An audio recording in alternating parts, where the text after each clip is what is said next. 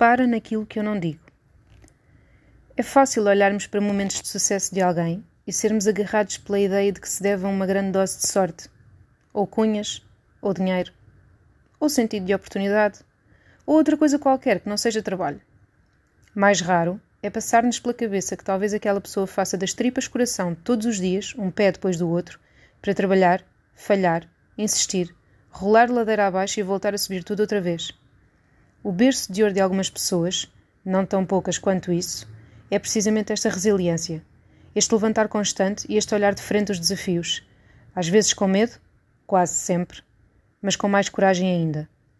É importante que sejamos menos rápidos a julgar, mais demorados a ouvir e observar, e a saber calar quando não tivermos nada de bom para dizer.